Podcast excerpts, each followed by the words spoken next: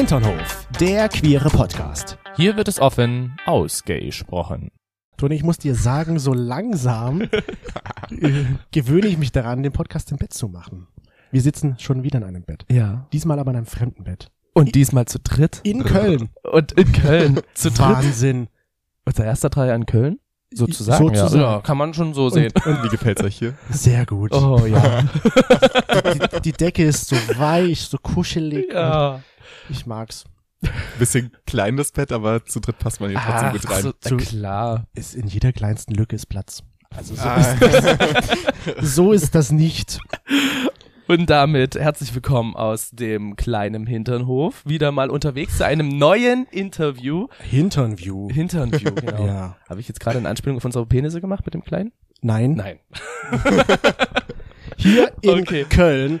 Und ich muss ja sagen, wir haben heute einen Alex zu Gast, aber das ist ja eigentlich, meinte jetzt vielleicht nichts Besonderes, weil ihr wisst ja, ein Alex ist bei uns ja ein Mensch, ein Synonym für eine Person, aber diesmal ist es ein richtiger, ein hundertprozentig echter Alex. Toni, überprüft das mal, Hi. ob er wirklich echt ist. Ja, So, ist doch, er echt? echt? Er ist echt. Hat er einen Puls? Könnt ihr mich aufklären mit Warte. dieser Alex-Sache? Ja, wir, Ja, wir, Puls ist wir, da. Wir Puls sagen, ist nicht da, schon seit vier Jahren oder so. wenn wir, wenn wir etwas erzählen über männliche Freunde, dann nennen wir natürlich nicht ihren echten Namen, sondern wir sagen Alex Ah, okay. oder Carsten. So Max Mustermann ist bei euch Alex. So- ja, sozusagen, genau, genau. richtig. Und du bist der erste Alex in unserem Podcast, der auch wirklich Alex heißt. Vielleicht ist das auch nicht mein richtiger Name. Oh. Dazu kommen wir gleich. Nach der Werbung. Oh, das ist nicht schlecht. Aber dann jetzt, äh, wenn du kein richtiger Alex bist, doch richtiger Alex, äh, was für eine Unterhose trägst du denn heute? Das wollen wir dich natürlich auch fragen. Genau, das ist sehr wichtig. Ja. Gar keine natürlich. Ich Oh, wusste das. oh, Nee, ich das trage eine schwarze Unterhose. Ich glaube, das nennt sich, die Slip? keine Beine haben. Genau, Slip. Äh, weil ich sehr gerne Beine trainiere und das im Gym halt viel praktischer ist. Die anderen rutschen immer so Ja. komisch hoch. Das nervt. siehst du? Deswegen trage ich auch keine Slips. Du drehst aber deine Beine nicht. Nein. Ich, Deshalb trägst du keine Slips, weil du keine Beine trainierst. Okay, ja. Das Das ist- cool. ergibt- das ergibt Danke für den. Beitrag. Ergibt Sinn, würde ich sagen. äh, nein, aber meine Beine, ich finde meine Oberbeine, meine Oberschenkel ja auch immer sehr schön. Oberbeine. Oberbeine. Deswegen sage ich so, die Slips sind bei mir eigentlich auch angebracht. Aber Chris, jetzt du, was hast du an? Ich habe es heute früh gesehen. Ich bin ganz langweilig wieder unterwegs. Eine graue Levi's, Levi's, wie auch immer man das nennt, Boxershorts. Wie nennt man das, Alex? Levis, Levi's? Wie sagst du Wie dazu? sagst du's denn? Ja. Weil ich kenn wirklich zehn Levi's verschiedene- ist Levi's. ich, tatsächlich. Hm? Levis, Levi's, Levi Strauss. Einfach die mit dem L. Und ich trage eine türkise Aussieboom. Ja. Glückwunsch dazu. Dankeschön. Oh, die, ähm, das sind so, das ist so eine Marke, die bestimmte Bereiche so pusht. Ne? Ja, genau. Ja. Hm. Kennst du das? Willst du mal sehen? Jetzt Äh, ja, sehr gerne. Warte. So, also ich erkläre mal, Toni zieht jetzt gerade seine Hose aus. Ich habe mal eine von einem, ah cool, schöne Farbe. Ja, Türkis. Wie kann man denn jetzt Türkis, ihr wisst, wie Türkis ausschaut. So. Dann haben wir das jetzt auch für unseren ersten Dreier hier in Köln Ich geklärt. würde auch sagen, das erste Mal, dass du die Unterhose auch unseren Interviewgast zeigst. Sonst sehe ich das nur. Ich habe meine Ossibam Unterhose von einem Ex-Freund geklaut, als ich wusste, dass wir uns bald trennen werden. Da hast du auf jeden Fall Geld gespart, würde ich sagen. Ja. Geld und Versandkosten. Unangenehm. So. Also damit herzlich willkommen, Alex. Äh, Alex. Alex. Alex. Alex. Jetzt Es ist hier drin warm, jetzt schon. Ja, ist wirklich irgendwie, wir sollten die Heizung mal abdrehen vielleicht. Hm. Ähm, genau. Alex. Kontenance. Kontenance. Wir haben dich heute eingeladen. Ähm, In mein Zuhause. wir haben uns eigentlich eingeladen. Ja, ja stimmt. genau. Wir haben uns Vielen Dank, dass ich eingeladen. hier sein darf. Sehr gerne. Also wir, wir danken auch dem Menschen, der uns diese Wohnung zur Verfügung stellt. Aber danke, dass ihr vorbeigekommen seid, wirklich. ja, ja, vielen Dank, dass wir auch da sein dürfen. In deiner Gern Wohnung. wir haben ja auch noch zwei weitere Interviewgäste. Zwei wunderschöne Katzen. Ja. Du hast jetzt aber diesmal nichts zu Du futtern. hast dabei. leider, ja, das tut mir leid, aber ich darf sie immer mal so nebenbei streicheln. Zumindest Alex, wir Mhm. haben dich entdeckt bei äh, Mr. Gay Germany.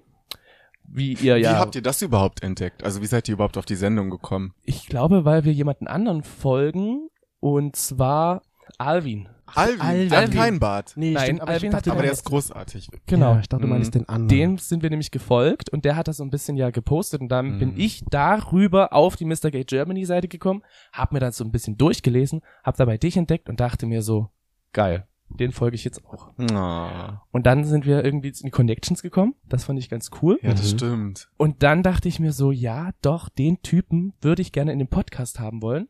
Und jetzt ist er hier. Und jetzt ist er hier. Beziehungsweise wir sind ja bei ihm. Ja. Wir Um haben das uns noch mal klar zu- getroffen. Wir haben uns Genau. gegenseitig getroffen. Ja, das klingt schön. Warum hast du denn bei Mr. Gay Germany mitgemacht? Äh, ich habe bei Mr. Gay Germany mitgemacht, weil ich eine Veränderung in meinem Leben haben wollte.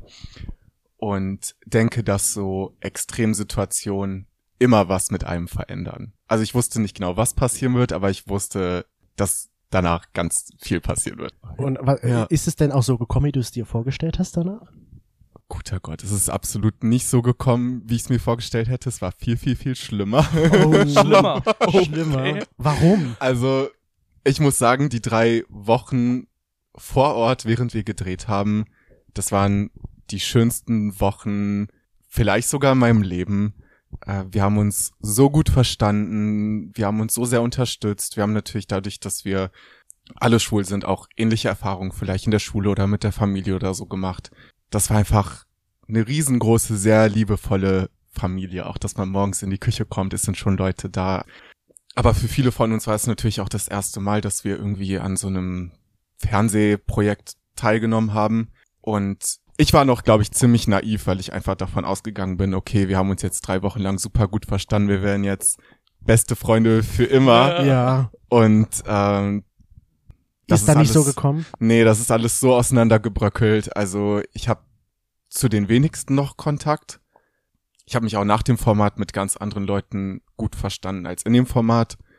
Und auch dieses, man ist halt drei Wochen lang zusammen ohne Handy in, in keinerlei realistischen Situationen. Wir mussten ja noch nicht mal alleine einkaufen gehen oder so. Mhm. Okay. Und du hast das Gefühl, du kennst die Leute richtig gut, Mhm. aber du hast halt gar nichts Realistisches mit denen erlebt. Ja. Und Ja. Du lernst die Leute nochmal komplett neu kennen, nachdem du wieder zu Hause bist. Das fing dann an, dass wir zusammen auf irgendwelchen Events waren. Dann kommt dieses ganze Influencer- und Social-Media-Gedöns dazu, wo ich nochmal so viel dazu lernen musste, dass diese Events einfach auch keine Spaß-Events, sondern Arbeitsplätze sind. Ja. Dass die Leute, die nett zu dir sind, auch nicht deine Freunde, sondern nur Arbeitskollegen sind. Ja. So viel, was einfach so wehgetan hat, aber wo ich jetzt, glaube ich, viel stärker bin als vorher. Mhm. Okay. Ja, man denkt ja immer so, wenn man dazu, sag ich mal, berühmt ist bei solchen Events dabei ist, dass Ja, das das ja, ist so schwer berühmt. dass das ja super toll ist und dass das ja wow das beste Leben ever ist. Aber man vergisst tatsächlich, geht mir genauso, dass das ja doch Arbeit ist am Ende. Hä, Ja. wo bist du denn in der Villa gewesen? Nein, ich nicht, aber ich stelle mir das so vor, dass das so toll ist Ich und dachte jetzt so. kostenlos essen, kostenlos trinken, Ja. ein bisschen für Fotos lächeln, aber dass das am Ende ja doch Arbeit ist. Ja. Ich glaube, das ist das Schwere an dieser Influencer-Geschichte, dass das natürlich auch davon lebt, dass es so sehr zwischenmenschlich und nahbar wirkt. Darüber werden ja auch Produkte verkauft, weil Ja. die sich als dein Nachbar, dein bester Freund, dein was auch immer verkaufen. Aber es ist einfach ein Arbeitsplatz wie jeder Ja. andere auch. Ja, gut, das stimmt. Also ist doch nicht so schön. Nicht ganz so schön. Und dann ist ja auch während Dann kam der die Zeit- Bild-Zeitung. Dann kam die Bildzeitung. Oh Gott. aber aber es war ja schon vorher, vorher hattest du ja schon so ein bisschen darüber berichtet, äh, worauf wir eigentlich heute auch ein bisschen eingehen wollen. Und zwar hast du ja äh, Sexarbeit betrieben. mhm. Und wann hast du damit angefangen? Wie ging das denn los? Ich habe damit angefangen, als ich 16 war. Es kamen einige Sachen zusammen, warum ich mich dazu entschieden habe. Einerseits habe ich sehr früh schon viele Konflikte mit meiner Familie gehabt und Mhm. mich da einfach nicht so sicher gefühlt und ähm, musste sehr früh auch schon erwachsene Rollen in meiner Familie einnehmen als Kind Okay. und hatte dann auch früh das Gefühl, dass ich mich auf meine Familie nicht verlassen kann, mich da nicht sicher fühlen kann und einfach unabhängig werden muss. Okay. Äh, zum Beispiel auch finanziell. Und ich habe auch Zeitung ausgetragen, ich habe auch gekellnert. Beim Escort oder Sexwork ist es aber natürlich so, dass man in kürzerer Zeit viel mehr Geld verdienen kann.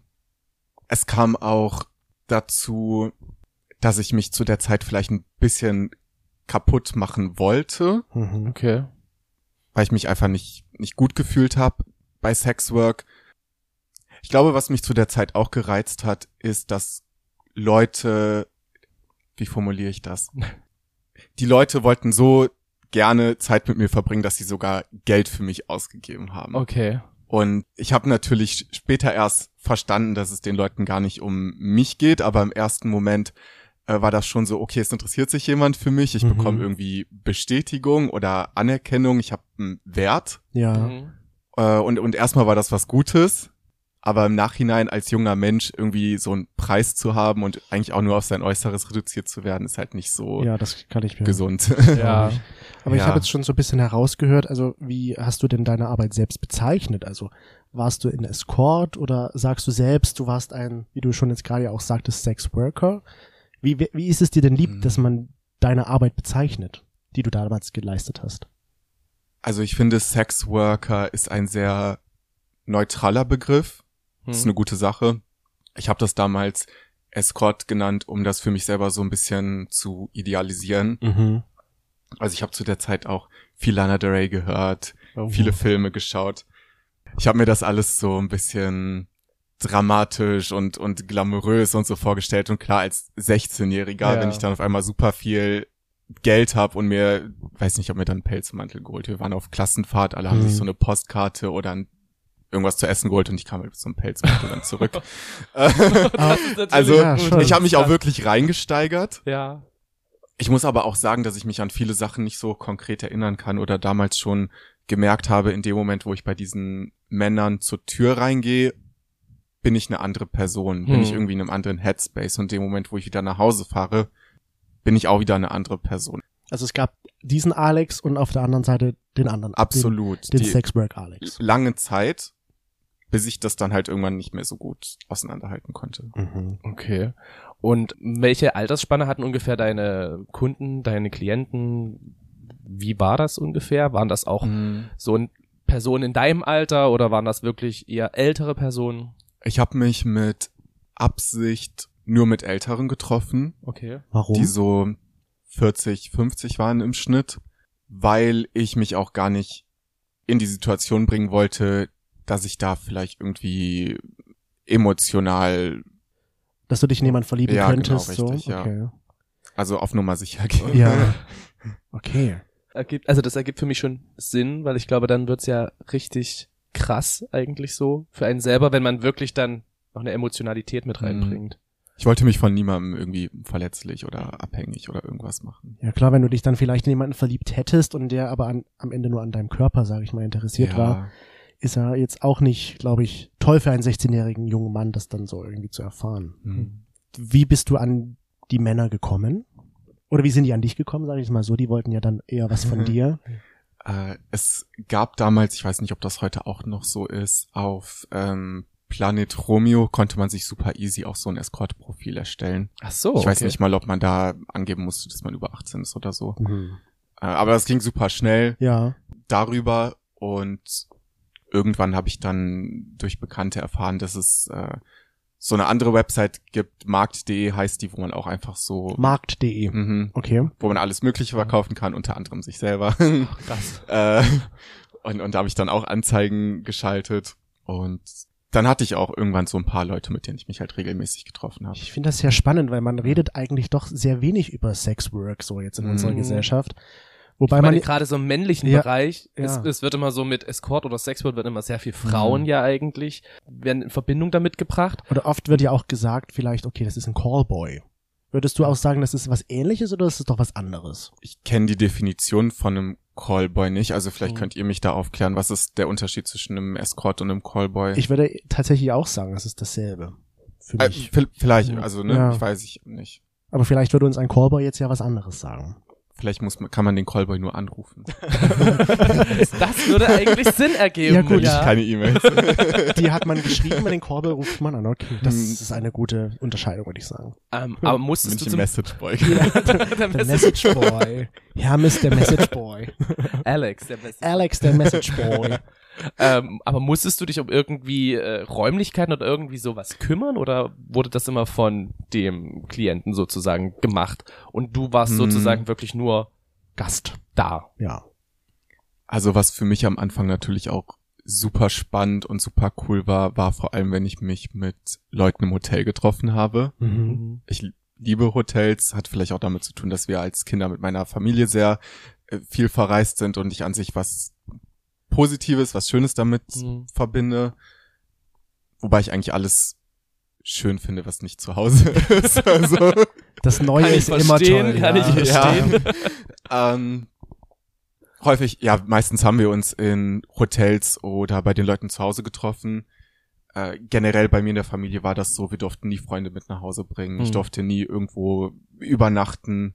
Äh, und dann habe ich das meistens am Wochenende gemacht oder wenn ich früher Schule aus hatte oder ich habe mir irgendeine Stunde ausgedacht, die es gar nicht gab in meinem Stundenplan. Mhm. Ja, das muss man ja mal dazu noch sagen. Du warst ja 16 und bist ja auch noch Ja. zur Schule gegangen und hast das ja Ja. alles dann nebenbei gemacht. Hm. Also es war ja nicht so, dass du zu Hause gesessen hattest und gewartet hast, dass jemand schreibt, sondern Ja, und da habe ich mich natürlich auch sehr äh, stark und, und cool und sehr erwachsen gefühlt in der Ja. Zeit, weil ich so dieses komplette Parallelleben hatte, wo ich irgendwie mir Geld ansparen konnte. Also ich hat, wusste immer, ich werde nicht für immer zu Hause wohnen und irgendwann habe ich die Möglichkeit auszuziehen und irgendwann geht so mein eigenes Leben los und, Mhm. und darauf habe ich mich quasi vorbereitet. vorbereitet. Kommst du ursprünglich aus Köln? Nein, du bist von woanders. Äh, Ja, ich bin in äh, Düsseldorf und Umgebung In- aufgewachsen. Und in Düsseldorf warst du dann sozusagen auch bei den Escort. äh, Düsseldorf und Köln. Okay, also du hast sozusagen beide. Ja, tatsächlich, zwei Straßen weiter von hier gibt es einen der ältesten Clubs von Köln, der jetzt leider, glaube ich, auch wegen Corona oder auch wegen irgendwelcher politischen Sexskandale zugemacht hat. Mhm. Okay. Aber das war ein richtig ästhetischer, schöner Club mit so roten Wänden und Samt und alles schummrig und so, wo auch super viele ausländische Boys immer unten an der Bar saßen. Und da gibt's dann halt so zwei, drei Räume oben drüber, die man ähm, mieten kann. Ach so, okay. Ja.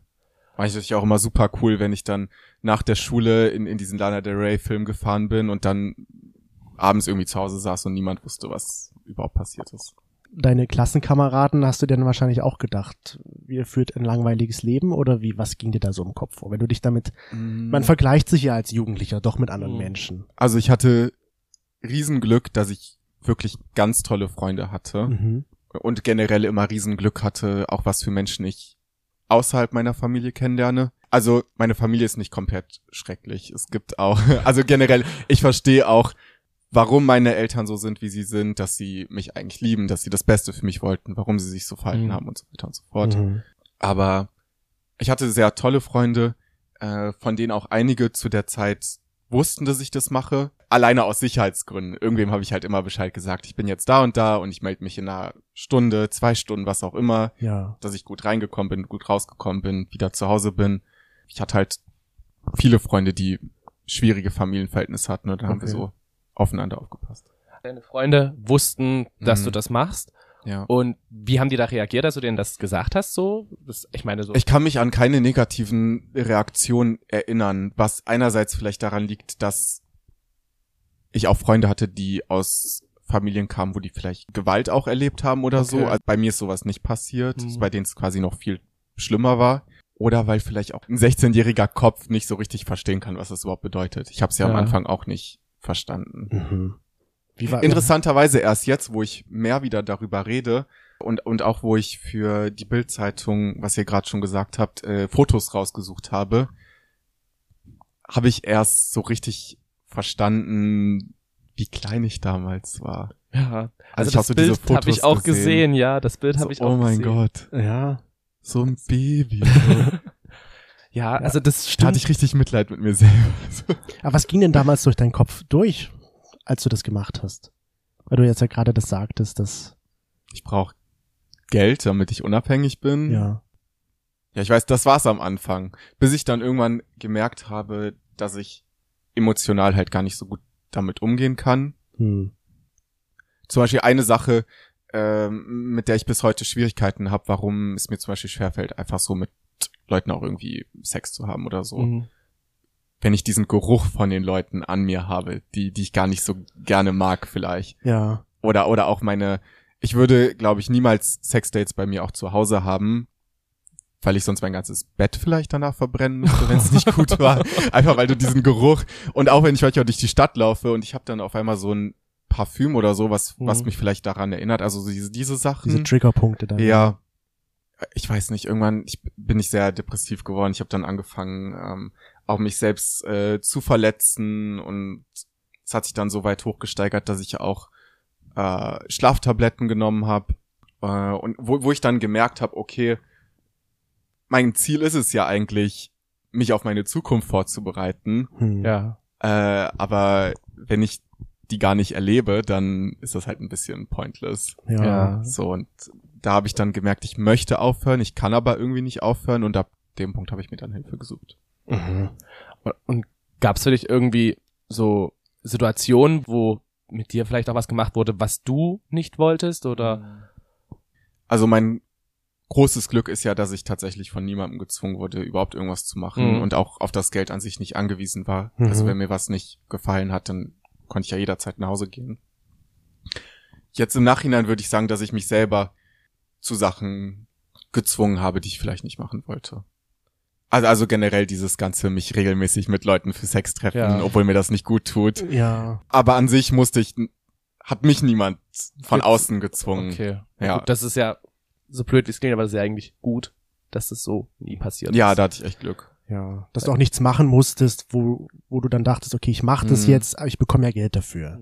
Ich, ich wurde kontaktiert zwei, dreimal von so Häusern, wo es mehrere Räume gibt, wo mehrere Leute gleichzeitig arbeiten oder so, wo ich mich aber nie hingetraut habe, Hm. weil ich diese Dynamik nicht einschätzen kann. Sobald Mhm. andere Leute auch da sind, die vielleicht irgendwie auch eine Tür abschließen können oder so. Ich Ja. habe keine Ahnung. Ja. Ich kenne mich in der Welt nicht gut genug aus, da bin ich lieber alleine geblieben. Also vielleicht, um das nochmal aufzuklären, du hast jetzt ja nur für dich gearbeitet. Du warst jetzt nicht irgendwo, ja, ja, genau. ich sage jetzt mal in Anführungsstrichen, angestellt. ja, Ja. ich hatte auch keinen Zuhälter oder sowas, also Bildzeitung, die da meinte. ja.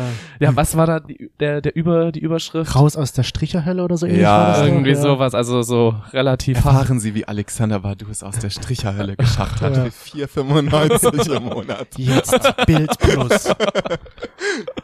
Ja, da, da, Mit 16 war ich Stricher. Obwohl du Also es selbst der- gar nicht wusstest, dass du so ein Stricher warst wahrscheinlich.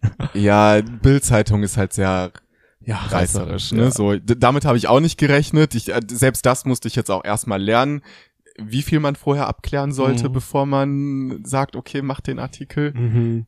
Ja, Bildzeitung. ja, bitte. Aber weil es vor uns ums Geld ging, also ich kann mir das nicht dimensional irgendwie vorstellen, was, was äh, verlangt man denn da so? Also Mhm. für eine Stunde oder für wirklich den Sex, was, was, was will man da?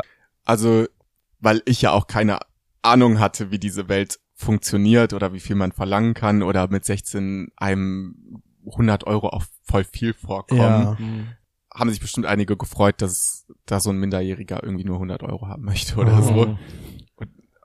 Ja, meistens war das so pro Treffen. 100 Euro ungefähr. Okay. Und, Und es war so aber ein Treffen am Tag oder hast du dir da so eine Grenze gesetzt, wo du sagst, okay, Also es war halt immer abhängig davon, wie ich das unauffällig in meine Woche mit einbringen ja, konnte. stimmt, das kommt ja auch noch dazu. Und ich habe immer sehr viel Wert darauf gelegt, dass egal wie schlecht es mir geht, ähm, egal wie viel Escort ich mache oder ich habe irgendwann angefangen, mich zu ritzen und so dumme Sachen, ähm, dass ich trotzdem gut in der Schule bleibe, weil ich wusste, ich brauche mein Abitur, damit Mhm. ich studieren kann, damit ich machen kann irgendwann Was du Was ich willst. will. Ja. mein, meine Grenze, wo ich dann ja auch gemerkt habe, ich schaffe das alleine nicht mehr, war, dass ich auf meine Zukunft positiv zusteuere. Mhm. okay. Ja. Und äh, weil du das vorhin schon angesprochen hattest, wussten deine Eltern irgendwie davon? Weil ich meine, gerade so als Mhm. Minderjähriger, so mit 16, ich weiß noch, bei mir zu Hause war das so, gut, ich war mit 16 ausgezogen, aber Aber- meine Eltern haben schon immer wieder wissen wollen, wo ich bin, was ich Mhm. mache. Wo gehst du hin? Wo ja, gehst wann du hin? kommst du wieder? Genau. Wer ist das? Also meine Mutter wusste das irgendwann. Meine Eltern sind getrennt. Mhm. Sie hat es aber meinem Vater nicht erzählt, weil sie Angst hatte, dass ich dann Kontakt mit ihr abbreche. Mhm. Okay. Meinem Vater habe ich das dann irgendwann mit 18, wo ich auch therapeutische Hilfe und so gebraucht habe, erzählt. Und auch öfter versucht, mit ihm zusammen über das Thema zu reden und das irgendwie aufzuarbeiten. Äh, aber das ist was, womit die sich lieber nicht auseinandersetzen wollen. Okay. Und du sagtest, deine Mama hat es dann gewusst. Wo, woher hat sie das denn gewusst? Also hatte sie da, man wir sagt haben uns immer so mal im Auto irgendwie, Ah, okay. wahrscheinlich habe ich sie immer, wir haben ein ganz komisches Verhältnis. Einerseits ist es sehr, sehr eng. Also ich sie weiß super viel über mich, ich weiß viel zu viel über sie. und, ja, andererseits, ja, ich weiß, es ist ein ganz ambivalentes Verhältnis. Und, und sie hat mir dann aber auch gesagt, ey, egal, ob wir gerade eine gute oder schlechte Phase haben, wenn irgendwas ist und du brauchst Hilfe, dann Komm zu mir. ruf an und dann hole ich dich auch ab, wo auch immer du gerade bist. Ah. Und ich weiß nicht, bei meinem Papa äh, ist das eher so, Hauptsache die Nachbarn kriegen nichts mit. So. Ja, das Typische. Ah, ja, solange das mit den Nachbarn alles okay ist, dann, Ja, ja, gut. Also die hatten zum Beispiel auch weniger ein Problem damit, dass ich schwul bin an sich, aber die hatten eher ein Problem damit, dass ich irgendwie auffällig durch die Nachbarschaft laufe. Ah, so, okay. das, Was war denn für sie auffällig? ja, ich hab mir Glitzersteine ins Gesicht geklebt. Ich hatte blaue Haare eine Zeit lang vielleicht. Ich bin in Doc Martens und Pelzmantel rumgelaufen. Ich bin halt nicht so wie alle in Mhm. dieser Nachbarschaft rumgelaufen, die eher so ein bisschen äh, wohlbetuchter und vorstädtisch. Ja. Fußballverein, Tennisclub. Ach so, Ja, okay. Und das haben die Nachbarn dann gesehen und dann haben Die die, Nachbarn hat das gar nicht gejuckt. Ich habe mich mit, ja. auch in der Schule, äh, also ich weiß nicht, was Ja. das Problem war. Ich habe mich mit allen immer super verstanden. Das sind immer die Gedanken, die man hat. So Ja. Vorstadt. Wahrscheinlich. Idylle muss doch gewahrt werden, so in der Art. Sind deine ähm, Eltern irgendwie religiös oder so? Also weil ich kenne das so, diese Angst ist ja meistens eher so bei Personen oder bei, bei Eltern, die halt irgendwie sehr verankert in einem Glauben sind. Oder ist es bei deinen Eltern nicht der Fall? Nee, ich glaube, die, also die sind beide absolut nicht religiös. Ich meine, die Okay. gehen Weihnachten in die Kirche, aber Die guten alten das ist Weihnachtskirchler. irgendwie so ein Grund. Ich weiß auch gar nicht, woher das kommt, weil es auch Menschen in meiner Familie gibt, die, die nicht so sind. Also Onkel und Tante oder so, die, die da viel liberaler auch in der Erziehung ihrer eigenen Kinder sind. Hm. wo ich mich selber auch immer viel wohler gefühlt habe. Also ich habe auch Onkeln und Tanten, wo ich, seitdem ich denken kann, mir eigentlich wünsche, dass ich da aufgewachsen wäre. Mhm. Aber ich habe ja jetzt äh, tatsächlich seit kurzem keinen Kontakt mehr zu meinen Eltern, was mir gerade auch sehr gut tut. Wo ich mich zum Beispiel aber auch darauf freue, dass ich jetzt Ostern, Weihnachten und so weiter nicht mehr zu meinen Eltern muss, aber mit das erste Mal mit gutem Gewissen bei den Familienmitgliedern sein kann, wo ich auch immer schon gerne sein Wo du wollte. gerne sein Okay. wolltest. Also wir haben Ostern noch frei. Du könntest auch Ostern mit uns Oh. feiern. Ja, Wäre noch eine Möglichkeit. Ja, ja, natürlich. Also wir würden für dich Ostereier verstecken. Sogar auch beim, wir werden sie auch vorher anmalen. wir würden dir auch Oh. Was ist denn deine Ah, Lieblingsfarbe? da kann ich helfen. Kein Problem. Okay, gut. Bitte nur die Naturfarbe, ja? Sonst geht das nicht wieder ab. Ja. Okay. ähm, was mich noch so interessieren würde, weil gerade so, ich meine, die Zeit zwischen 16, du hattest das wie lange gemacht? Fünf Jahre, oder? Nee, ich hab's nur von äh, 16 bis 18 gemacht. Also gar nicht mal so lang, weil es dann mit 18 war, Abitur stand an, Mhm. ich bin ausgezogen, um zu studieren und so weiter und so fort. Ich habe mit 18 kurz vorm Abitur schon gemerkt, dass mir das komplett über den Kopf wächst. Mhm. Und ich wusste halt, ich muss irgendwie mein Abitur gut bestehen Ja. und überleben, weil, Weil danach ja- geht's los. Ja, Ja. du hattest ja eine positive Zukunft im Kopf. So. Ja. Ich weiß nicht, also als Kind, ich war schon immer so, dass ich mich nie bei meinen Eltern, sondern immer nur in meinem Zimmer sicher und zu Hause gefühlt habe. Hm. Und irgendwie selbst als kleines Kind versucht habe, in meinem Zimmer eine eigene Wohnung zu haben, so mit Ah. Essbereich und so. Also wenn ich das jetzt so zurückblickend äh, betrachte oder dass ich immer das Bedürfnis hatte, was eigenes so zu schaffen. Ja. Okay. Wann bist du dann ausgezogen zu Hause? Mit 18. Mit 18 dann 18. auch. Und zurückzukommen, diese zwischen 16 und 18, hattest du da auch irgendwie dann einen Partner oder einen Freund? Weil das stelle ich mir dann schon Mm, extrem krass vor, weil das sind ja dann doch so Sachen, die dann ineinander übergehen könnten, gerade beim Sexuellen. Also was vielleicht beim Escort auch oder sicherlich dazu kam, ist, dass ich ich war halt als Kind sehr in diese Trennung und Familiengericht und so die Sachen mit meinen Eltern äh, involviert und hatte nie richtig Zeit, mich mit mir selber auseinanderzusetzen. Und, und auch wo ich dann, ich bin mit 15 zu meinem Vater gezogen, was ein bisschen ländlicher ist als bei meiner Mutter Mhm. Mhm. die auch ein bisschen strenger sind, äh, wo ich halt nicht mehr so viel raus konnte, generell nicht so viel erlebt habe. Und mit 16 war ich das erste Mal in der Situation, dass ich gemerkt habe, dass ich an Männern Interesse habe, dass vor allem auch ein Mann an mir Interesse hat, Mhm. was dann aber nicht so schön ausgegangen ist. Und wo ich zusätzlich nochmal dachte, ich muss noch viel weiter ausholen. Ihr seht ja gerade, dass hier zwei Katzen sind, ne? Ja. Ja. Und das ist Eine schwarze und eine weiße. ja, pass auf. Genau. Und das ist auch ein riesengroßes Thema in meinem Leben. Äh, denn Katzen wurden häufig von meinen Eltern als Druckmittel benutzt.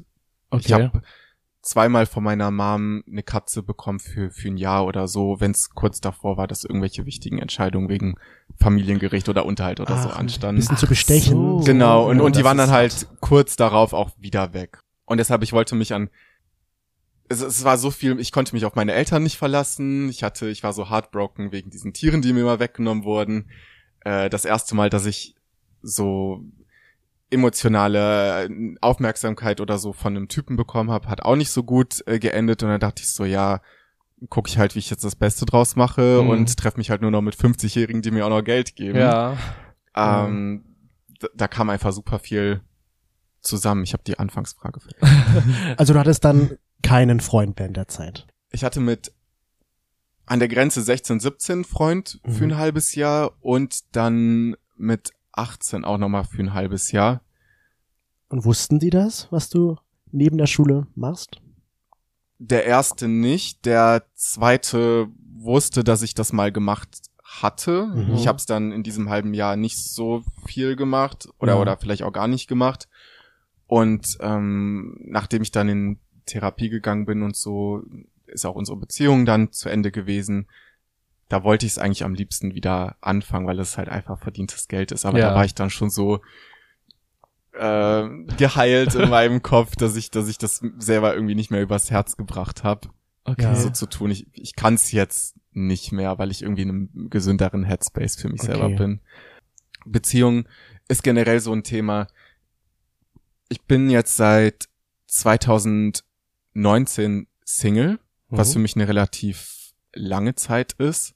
Also, ihr hört Aber- es, hier ist ein Single-Mann bei uns. Warte, aber äh, worauf ich hinaus möchte, ist, dass ich bisher halt immer nur in so, mein Rhythmus war halbes Jahr Beziehung, halbes Jahr bis Jahr rumheulen und äh, reflektieren und was auch immer, weil ich super viele schlechte, negative, komische Verhaltensweisen und, und Ansprüche, wie Beziehungen aussehen, was man zu erwarten hat, Mhm. von meinen Eltern übernommen habe und einfach auch wirklich ein paar Beziehungen gebraucht habe, um selber zu merken, wie sieht eine gesunde Beziehung aus, Ja. äh, wie erkenne ich einen gesunden Partner, wie bin ich selber ein vernünftiger Partner, Okay, weil ich natürlich ja. am Anfang auch total viel Müll von meinen Eltern so übernommen habe. Aber das erstmal zu erkennen Ja. und dann auch zu ändern, Das Und- und ist ich- krass. ja, ich glaube, das ist auch der Grund, warum ich seit 2019 Single bin, weil ich jetzt weiß, äh, wie eine gesunde Beziehung aussieht Ja. und Es klingt auf jeden Fall sehr das ein bisschen schwieriger ja. ist, genau. Ja. Man sagt ja so, Köln ist ja die queere Hochburg Deutschlands. Ich glaube, das ist die schwulen Hochburg, Oder aber die- bestimmt nicht die queeren Oder die, sch- die Hochburg. schwulen Hochburg Hm. Deutschlands. Macht's das dann jetzt einfacher für dich, sag ich mal, mit deiner, ich, es klingt immer blöd, wenn man das so sagt, mit deiner Geschichte als Sexworker? Mhm. Oder wurdest du halt auch von der Community gerade in der Zeit eher abgelehnt oder hast du da irgendwie negative Erfahrungen von der Community gemacht? Also ich bin seit ganz kurzem auch erst enger in die Community involviert. Okay. Ich bin 2020 das erste Mal auf die Scharfenstraße gegangen. Mhm. Ähm, ich lebe jetzt auch nicht auf der scharfen Straße. Also ich habe irgendwie einfach so meine Freunde. Und ich bin ja auch nicht so, hi, ich bin Alexander, ich habe mit 16 Sexwork gemacht. Wie findest du das? Ja. Also die meisten Leute wissen das vielleicht auch gar nicht oder haben es Ja. nicht mitbekommen oder. Jetzt, wir, gehen, wir spinnen das Rad mal Ah, warte, weiter. okay, ja? aber sorry, du hast recht. Ich glaube, dass es zum Beispiel für mich als schwuler Mann in dem queeren Teil der Community einfacher ist, über dieses Thema zu reden und nicht Mhm. dafür verurteilt zu werden, als vielleicht für eine heterosexuelle Frau, die auch so offen damit umgeht. Da habe ich auch sehr interessante Gespräche gehabt vor kurzem. Und ich glaube sogar, dass vielleicht Schwule, die aber auch ein bisschen heteronormativer geprägt sind, mich eher verurteilen würden. Also ich finde, queer hat auch ganz viel mit aufgeklärt sein, sehr viel mit Akzeptanz und so zu tun. Das ist einfach ein Umfeld, wo, Ja. wo man für sehr viele Sachen Okay. angenommen wird. Ich habe auch mit Leuten äh, geredet, die immer noch als Sexworker arbeiten, die auch wesentlich später als ich angefangen haben, äh, auch vielleicht nicht aus so emotionalen Gründen wie ich, Mhm. und die das halt wirklich professionell beruflich machen und in Beziehungen sind. Hm. Ich, ich sehe auch ein, dass das nicht für jeden Partner das Richtige ist, aber an sich ist es halt auch nur ein Job. Einfach nur ein Mhm. Job, ja. Ja. Und wie bist du dann da, also das klingt jetzt blöd, aber wie bist du da rausgekommen? Hattest du da irgendwie dann für dich selber die Entscheidung getroffen oder haben dir da auch Mhm. Freunde dabei geholfen, dass du das alles schaffst? Mhm. Also da hatte ich auch wieder Riesenglück, weil ich eine ganz tolle Englischlehrerin zu der Zeit hatte, Mhm. die dann irgendwie so meine Vertrauensperson geworden ist. Ich weiß nicht, ich hatte zu Erwachsenen immer auch einen viel besseren Draht als zu Gleichaltrigen oder Jüngeren. Ja. Das fing dann so an, dass wir uns auch in der Mittagspause öfter mal mit einem Kaffee irgendwo hingesetzt haben oder so. Ich weiß jetzt nicht, wie angebracht das ist in einem. Schüler-Dings was Verhältnis. Ja. Ähm, aber wo wir dann angefangen haben, über Sachen zu reden und äh, sie eine frühere Schülerin hatte, die zu dem Zeitpunkt dann schon Therapeutin war. Okay. Und äh, sie hat mir das dann quasi so vermittelt. Mhm. Und ich musste dann natürlich irgendwann auch mit meinen Eltern drüber reden, weil ich Schlaftabletten genommen habe und im Krankenhaus gelandet bin und irgendjemand brauchte, der die Therapie bezahlt. Mhm. also haben die es dann auch mitbekommen, aber Ah. an sich äh, waren das vor allem meine, meine Vertrauenslehrerin, Freunde, Familie von Freunden, äh, die mich da am meisten irgendwie unterstützt haben. Solche Leute braucht man in seinem Leben. Ich, guck mal, mein Vater, obwohl er sich mit dem Thema gar nicht auseinandersetzen möchte, hat es trotzdem bezahlt. Also vielleicht ist das seine, die Kapazität, die er hat, Ja. seinen. Beitrag zu leisten. Okay, also der wurdest da sozusagen schon sehr stark unterstützt. Du hattest ja schon angebracht, dir ging es auch dann so psychisch nicht Mhm. gut. Du hattest dann sehr, einfach auch sehr viel mit dem ganzen Job zu kämpfen, Mhm. so in der Richtung. Oder Also ich glaube, da mischt sich auch wieder ganz viel, weil für mich eigentlich vielleicht gar nicht Escort an sich so das Hauptthema war, sondern eigentlich dieses ganze familiäre drumherum. Also der einzige Grund, warum ich das gemacht habe, war Familie. Hm. Ja, ich weiß nicht. ja. Ne, also ich verstehe, Ja. das, ja, das versteht man schon. Ja. Und, und dann warst du, sag ich mal, du hast damit aufgehört und Mhm. war, war das dann für dich so eine Art Erleichterung, damit aufgehört zu haben, weil du ja auch gesagt hast, jetzt gerade eben schon, das war für dich auch psychisch dann einfach nicht mehr tragbar. Oder weil du ja auch vorhin sagtest, das Mhm. ist so eine Möglichkeit gewesen, schnell an Geld zu kommen. Also ich habe auch nach der nach meiner ersten Therapie äh, und immer wieder nach Beziehungen versucht, das noch mal so zu machen. Mhm. Ich kann es halt einfach nicht mehr. Ja, das ist dein, sag ich mal, dein Learning daraus. Ja. ja. Hm. Weiß nicht. Bin nicht mehr kaputt genug. Also nicht so, ne, Leute, die das wirklich mit einem erwachsenen Kopf freiwillig und so machen, völlig fein. Das war einfach damals nicht meine Herangehensweise. Ähm, Du warst immerhin 16 Jahre. ja, Ja. eben. Wenn du dich jetzt als 25-jähriger Mann dazu entscheidest, ist das doch ist vielleicht, vielleicht was anderes. ist auch dein Mindset weiter und dein, Ja. deine Entwicklung ist ja dann doch auch schon eine andere. Dann entscheidet man sich vielleicht bewusster dafür Ja, als als ja. 16-jähriger Junge. Und du kannst dich auch in einem ganz normalen, ich habe jetzt lange in Werbeagenturen gearbeitet, ich habe auch gemerkt, das ist nicht meins, jetzt mache ich was anderes. Also ist eigentlich auch dasselbe. Man macht es bloß etwas anders. Ja. Ja, ähm, und hast du da aber so, also würdest du jetzt aus der heutigen Sicht sagen, es war gut, dass ich das irgendwie gemacht habe für mich selber, weil ich dadurch auch sehr viel gelernt habe über mich selber oder wie würdest du das jetzt so reflektiert von heute betrachten? Allein aus den finanziellen Gründen würde ich es genauso machen. Mhm. weil mir das Geld auch ganz viel Freiheit und Entwicklung und alles Mögliche, was sich positiv auf mich ausgewirkt hat, ermöglicht hat. Mhm. Zu einem gewissen Preis auch, Ja. den ich jetzt immer noch aufarbeiten muss. Ja. ähm, aber ich weiß nicht, ob es besser gewesen wäre, wenn ich anstatt dessen die ganze Zeit zu Hause gehockt hätte. Das hätte sich bestimmt auch nicht positiv auf mich ausgewirkt. Ja. Oder das wäre vielleicht eher eine schlimmere Richtung Ja. in dem Sinne gegangen, vielleicht mit Drogen oder ähnliches. Mhm. Also da wurde ich zum Glück super früh auch von meiner Mom, ich weiß nicht, wie früh die uns schon Kinder vom Bahnhof Zoo reingeknallt hat. Mhm. Äh, ich habe nie Drogen probiert, ich werde es auch nie machen.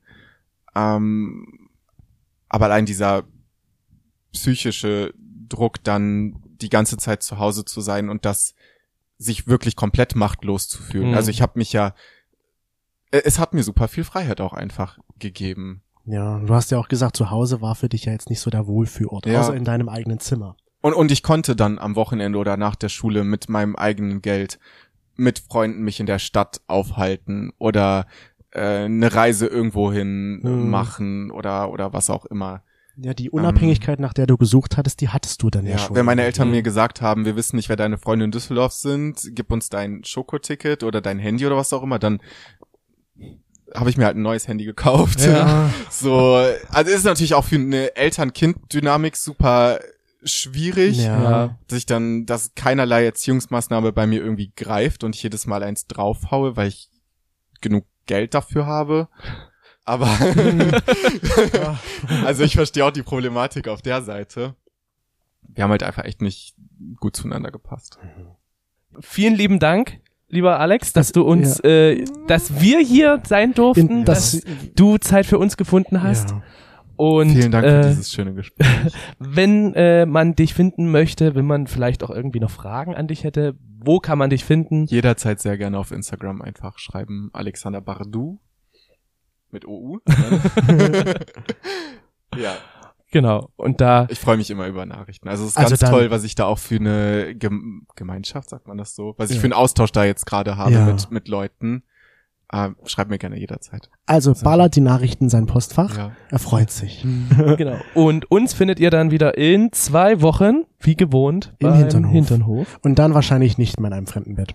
In unserem Bleibt Bett wieder. nicht In hier? unserem Bett. Wenn du uns jetzt noch zwei Wochen aushalten kannst, bleiben wir. Ja? Bleiben wir. Dann bleiben wir jetzt hier. Dann hören wir uns in zwei Wochen in Köln wieder. Genau. Bis dahin. Macht es gut. Danke. Tschüss. Tschüss.